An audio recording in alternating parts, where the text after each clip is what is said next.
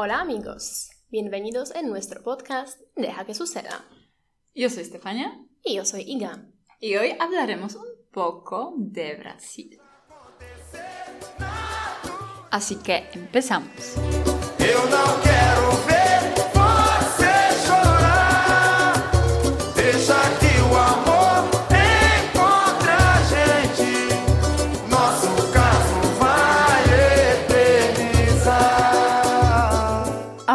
empezamos con las primeras impresiones de venir a Brasil, a Río de Janeiro. Estoy aquí como cinco días y por ahora puedo decir tal vez pocas cosas, pero pienso que también bastante interesantes cómo uno ve a Río de Janeiro con los ojos de, de una persona que apenas llegó. Así que estoy visitando a Iga aquí y gracias a esto podemos grabar este podcast juntas, sentadas en la misma sala de reunión y tomando un tecito. Así que, bueno, ¿qué eran las primeras impresiones? Sobre todo mucha, mucha naturaleza, muchas plantas y en general el color verde en todos lados. Y eso sí, me encanta también como el clima y también como el aire en general. Y yo creo que también nuestros amigos de México van a estar bastante interesados porque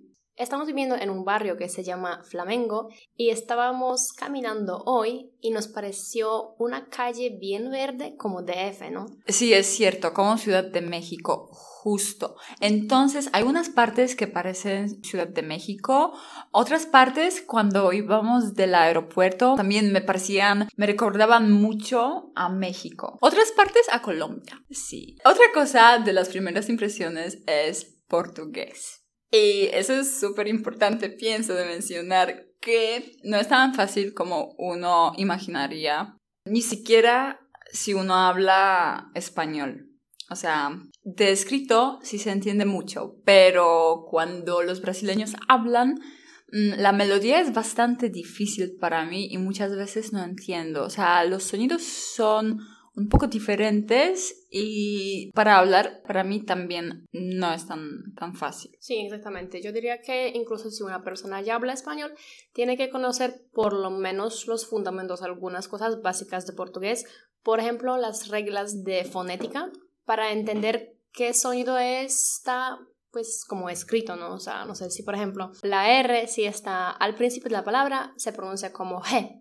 Entonces, si una persona escucha haju, no va a pensar en radio. Entonces, yo creo que es una pista importante si alguien quiere aprender portugués. Sí, y en otras partes me suena un poco como acento argentino, por ejemplo, llegar. Entonces, estas cosas sí se entiende, o ya, ajá, es Sí. algo como parecido. Sí, tengo una anécdota de Brasil, como una de las primeras. Cuando iba a dormir la primera noche, eh, más o menos a las 10 de la noche, los brasileños jugaban fútbol en frente de nuestro edificio donde me quedé con Iga. Y luego me desperté como en el medio de la noche, como a las 4 de la mañana, y ellos seguían jugando. Y estaba como, ¿cómo es posible? O sea, ¿cómo se puede jugar el fútbol a las 4 de la mañana? Hasta que yo así tenía esta sensación que lo estoy escuchando todo ese tiempo, ¿sabes? Desde estas 10 de la noche. Estaba como, sí, es cierto que están jugando como 6 horas en bucle. Y estaba como, ¿qué está pasando? O sea, wow. Nada sorprendente que una de las asociaciones con Brasil es el fútbol, ¿no? Y luego pregunté a unos amigos brasileños por eso y me explicaron que puede ser que esto eran unos camareros y también taxistas que acaban de trabajar y la cosa es que muchas personas quieren jugar el fútbol en Brasil y muchas veces los campos están tan ocupados que hasta por ejemplo las 4 de la mañana no tienen la oportunidad de jugar. Entonces, les toca jugar en la mañana, en el medio de la noche o lo que sea. Entonces esto fue súper mm, impactante. Una de las primeras cosas que viví en Brasil, una de las primeras cosas que vi Sí. Exactamente. Pues sí, yo creo que puede ser una de las razones por las cuales los brasileños son tan buenos en fútbol. Porque, por ejemplo, ellos son súper deportistas, pues por lo menos los cariocas, así que las personas que viven aquí en Río, en general, bueno, están en forma. Por ejemplo, ellos juegan el vóley, el fútbol, ellos nadan, hacen, hacen senderismo, porque pues Río es una ciudad súper verde, como ya has dicho, así que tiene muchas montañas, etc. Entonces, en general, están bien en forma, ¿no? También existe un deporte aquí que se llama fuchivole en portugués, que es un deporte que se juega, por ejemplo, en la playa con la red como volei, pero no se puede usar las manos, entonces solamente puedes usar el pecho y la cabeza. Y yo vi algunas personas jugando en la playa y realmente, uff, el nivel es bien alto. Y yo tuve también la oportunidad de pasar por el mundial aquí, que pues pasó el año pasado en diciembre. Entonces vi, por ejemplo, un partido en que Brasil jugó y fui a un bar con mis amigos pues para, para ver el partido. Y yo creo que es bastante parecido como, como Polonia, cuando tenemos el euro, etcétera. Todas las personas se visten en los colores de Brasil. Por ejemplo, la bandera es de tres colores, amarilla, azul y verde. Entonces todas esas personas se visten de estos tres colores, pintan la cara y todo, y pues van, por ejemplo, con los amigos o con la familia a un bar ver el partido, ¿no? Es algo muy importante. Y una anécdota bastante interesante, que por ejemplo, después del Mundial, después de Brasil, perdió un partido, yo hablé con algunas personas que piensan sobre esto, o sea, que, se, que sienten. Y por ejemplo, una persona me, me dijo que fue incluso algo como alivio porque ya que Brasil es tan bueno en el fútbol, todas las personas del mundo piensan que va a ganar. Entonces yo creo que los brasileños sienten algo como una presión que sí, ah, es el mundial, pues Brasil va a jugar súper bien y va a ganar. Entonces eso, el mundial. Y después tenemos el carnaval, que creo que todas las personas conocen, es algo que ellos llaman la mayor fiesta del mundo. O sea, los brasileños dicen que es la mayor fiesta del mundo. Y por lo que yo vi aquí, puedo decir que sí. Y bueno, la parte más importante del carnaval es algo que se llama sambódromo. Entonces son los desfiles de las escuelas de samba de aquí que presentan los bailarines que van a vestirse en la ropa pues para el show y van a bailar. Solo que creo que algunas personas creen que es gratuito y no lo es porque es en un espacio cerrado y hay que pagar y hay que pagar bastante, porque por ejemplo mi amigo me dijo que algunos asientos cuestan por lo menos 600 reales, lo que es, no sé, más o menos como 150 euros, así que pues es bastante por un día del show. Pero no es la única parte del carnaval. Por ejemplo, este año el carnaval comenzó el día 17 de febrero y terminó oficialmente el día 25 así que duró más o menos una semana. Pero fue la parte oficial y la verdad es que el carnaval comenzó antes, comenzó más o menos una semana antes y terminó una semana después. Mm. ¿Por qué? Porque tienen unas fiestas que son un poco informales, que se llaman blocos o bloquiños. Entonces son fiestas que están organizadas en diferentes partes de Río y se trata de colocar la música y en general las personas se visten en disfraces que en general son muy coloridos y realmente bastante creativos también. Y mi impresión fue que el objetivo general es poner menos ropa posible, porque había muchas personas solamente en la ropa interior. Así que así es. Sí, pero suena súper emocionante porque pienso que es una de esas cosas que muchas personas lo tienen en su bucket list, ¿no? Como ir a un carnaval de Río. Exactamente, o sea, entonces lo pueden tener en mente. Por ejemplo, también el alquiler durante el tiempo del carnaval es súper caro, pues no voy a mentir porque sí es bien caro el alojamiento y hay que hacerlo con mucha adelantación porque hay muchas personas que quieren venir acá para pasar la carnaval, entonces ellos reservan con mucho tiempo antes. Así que si quieren, pues lo toman en cuenta y ya. Bueno, y el último punto para mí fue las elecciones del presidente, porque cuando yo llegué al final del octubre de 2022, estaban al final. porque yo llegué el domingo, que fue el día en que publicaron los resultados de las elecciones. Y yo no quiero hablar aquí sobre la política porque no me creo un experto de política en general y de Brasil incluso menos. Así que solamente voy a decir que ganó la izquierda. Y muchas personas se pusieron muy alegres, muy felices y salieron a la calle y fue un evento muy interesante porque yo salí también con mis compañeros de piso y ellos incluso lloraron porque estaban tan Mm. felices que ganó la izquierda que, que realmente lloraron.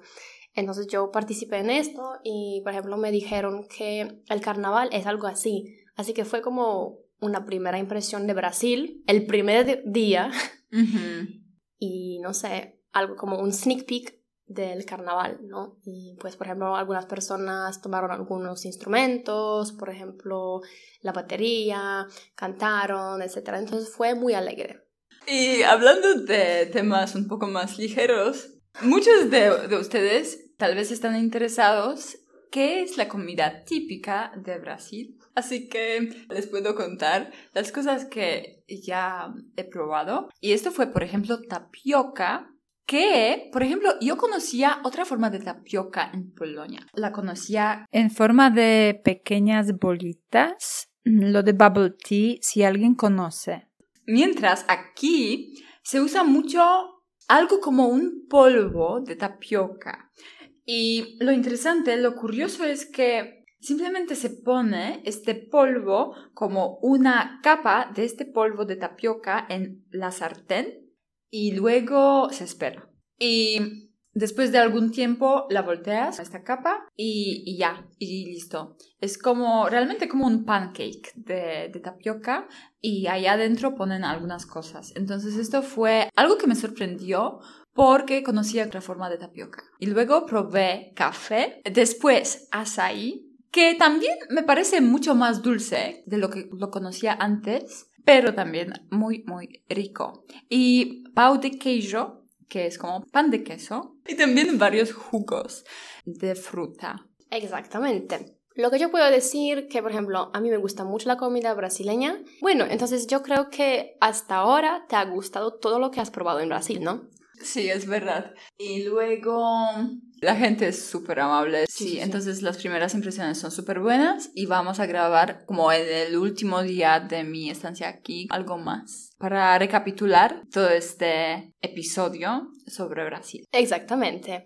Pues de mi parte yo puedo decir que los brasileños son súper amables, como ya, ya has dicho, y son súper abiertos, muy serviciales. Pues yo hasta ahora, yo creo que no he conocido ninguno que no me caía bien. Y así dejamos la primera parte y vamos a seguir con la segunda. Empezamos con la segunda parte del episodio sobre Brasil.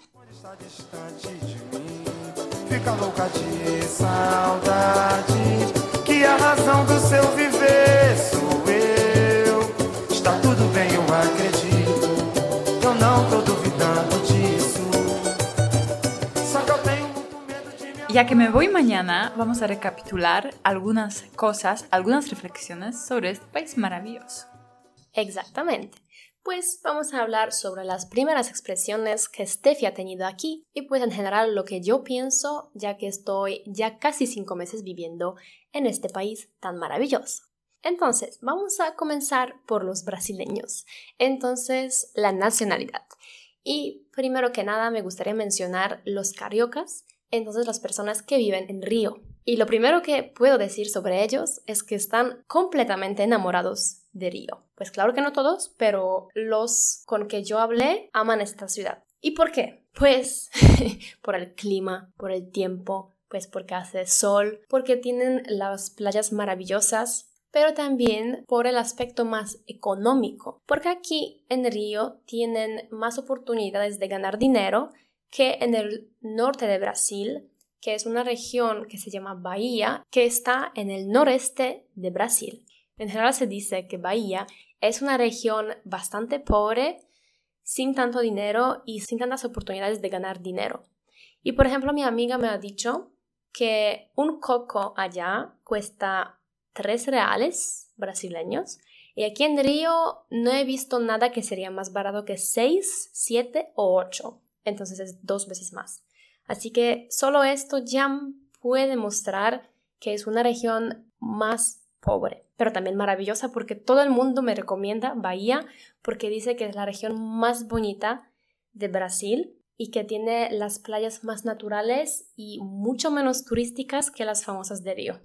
Otra cosa sobre los brasileños que se puede decir ya de las primeras, primeras impresiones es que son súper abiertos, amables, serviciales, sonrientes, muchas, muchas buenas cosas. También aman la música, aman bailar, pero también hacer deporte. Eso se ve mucho, se puede notarlo cuando, por ejemplo, uno camina cerca de la playa o, e incluso en el centro de la ciudad.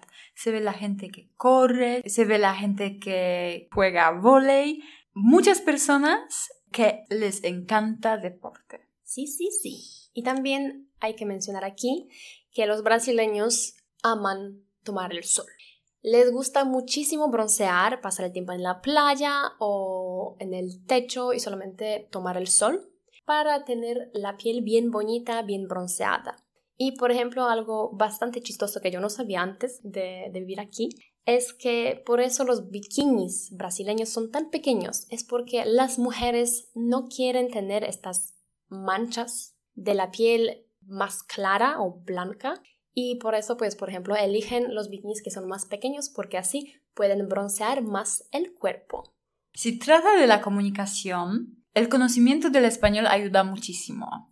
Y yo recomiendo aprender algunas frases portuguesas antes de ir a Brasil, porque eso ayuda mucho y algunas palabras también son un poco diferentes que en español. En general también la pronunciación es diferente, pero si uno habla español, no debería ser problema comunicarse, por ejemplo, en portuñol, como una mezcla de portugués y español, o también con ayuda de inglés. Aunque con inglés, esto ya depende del lugar, porque no en cada lugar la gente habla inglés.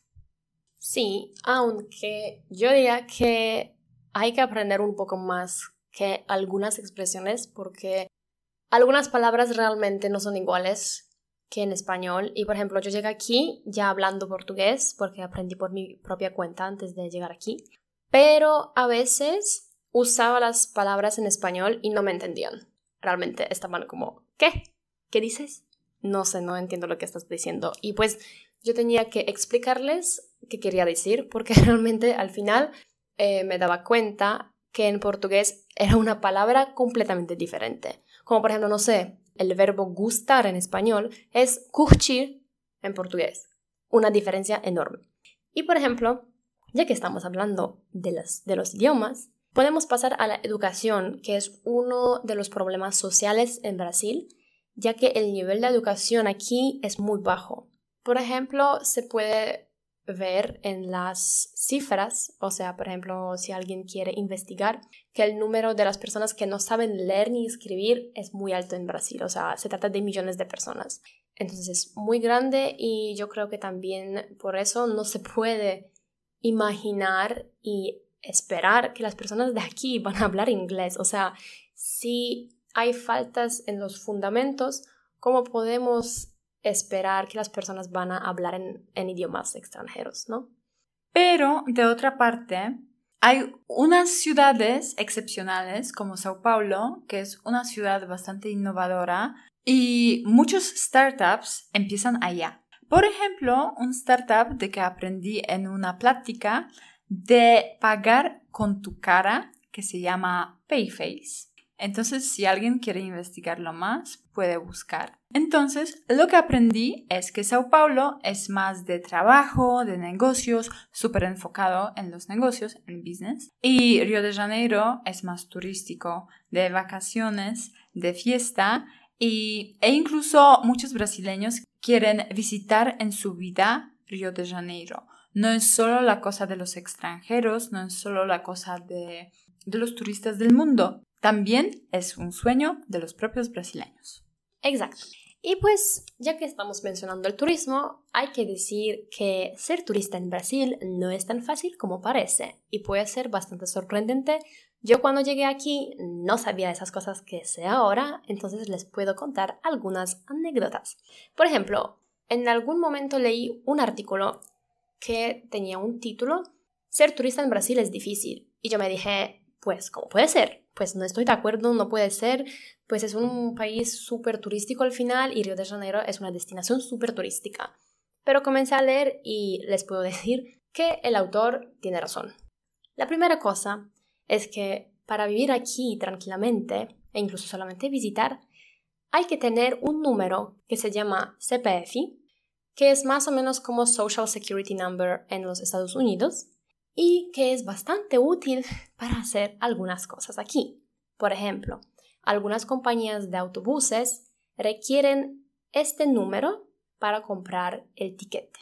E incluso cuando estaba reservando un apartamento aquí por Airbnb, la plataforma me pidió escribir este número porque mi computadora cambió la región donde yo estaba para Brasil y ya era necesario ponerlo. Por ejemplo, no me dejaba pasar al siguiente paso sin poner este número. Y lo que es bastante fácil ahora es que se puede hacer este número online. No hay que hacerlo de manera presencial como antes, que significaba que la persona, pues el, la turista, tendría que llegar aquí e ir a la Policía Federal y hacerlo aquí para tener este número. Entonces, eso es ya una gran ventaja y este proceso es bastante bueno. O sea, es fácil, es solo por correo. Y también, por ejemplo, este número es necesario para tener el número brasileño si uno quiere comprar un chip SIM. Y no es tan fácil como, por ejemplo, en México, en Colombia, que uno llega al aeropuerto, compra un chip allá, paga y ya todo está funcionando, puede mandar mensajes, llamar y usar el Internet. No, no, no, no es tan fácil.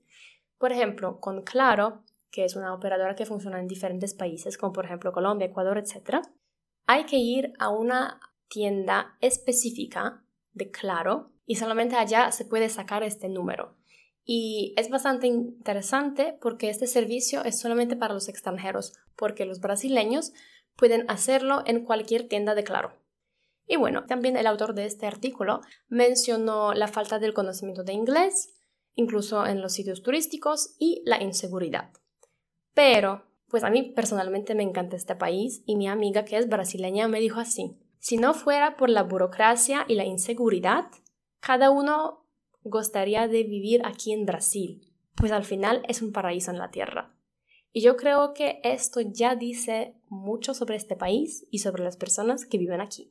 Así es, y también sobre unas pistas de las cosas en Brasil que es importante de saber, es que, por ejemplo, las tarjetas internacionales a veces funcionan como las tarjetas de crédito, aunque sean de débito. Entonces, si por ejemplo su tarjeta no pasa y es de débito, que prueben la opción de tarjeta de crédito. Pero uno ya aprende viajando que en varios lugares hay varias cosas típicas y que a veces hay que simplemente intentar varias soluciones en, en, una situación. Entonces nunca se preocupen al principio si algo no funcione, porque a veces simplemente hay que probar otra manera. Exactamente.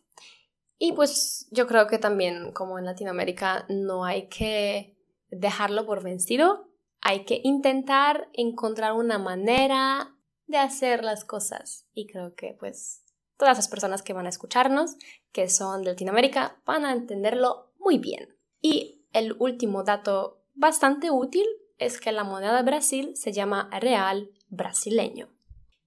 Y así llegamos casi al final y solamente quiero mencionar que los brasileños aman la danza y aman la música. Les encantan estos géneros típicos de aquí, por ejemplo, bossa nova, que es como un soft jazz brasileño, o por ejemplo forró, que es un estilo de danza, o samba, y les gusta mucho pasar, por ejemplo, el tiempo en el bar, tomando una cerveza, escuchando esta música, sobre todo en vivo, y bailar un poco con su pareja, con sus amigos y pues solamente divirtiéndose, ¿no? y es algo que a mí personalmente me encanta porque yo creo que los latinos sienten la música y el baile de forma diferente que los europeos. Pues es mi opinión personal, pero yo creo que sí. Ustedes lo sienten de otra forma. y ya, no puedo decir nada más. Así que a mí me encanta y solamente puedo decir que los brasileños me parecen una nacionalidad bastante sincera. O sea, si, si sonríen, yo veo una sonrisa de verdad muy honesta. Y me encantan, me encanta Brasil y pues, por ejemplo, quiero quedarme aquí más tiempo, lo que puede parecer sorprendente para algunos. Y pues vamos a ver lo que pasa al final, pero puedo decirles que a mí me encanta y a pesar de algunas cosas negativas como la inseguridad o la burocracia, amo vivir en Brasil, amo este país y amo los brasileños. Y así creo que es la mejor forma de terminar este episodio. Esperamos que les haya gustado y que hayan encontrado algo interesante o útil en este episodio. Y nada más que añadir aquí, les invitamos a escucharnos en nuestro próximo episodio. Hasta la próxima.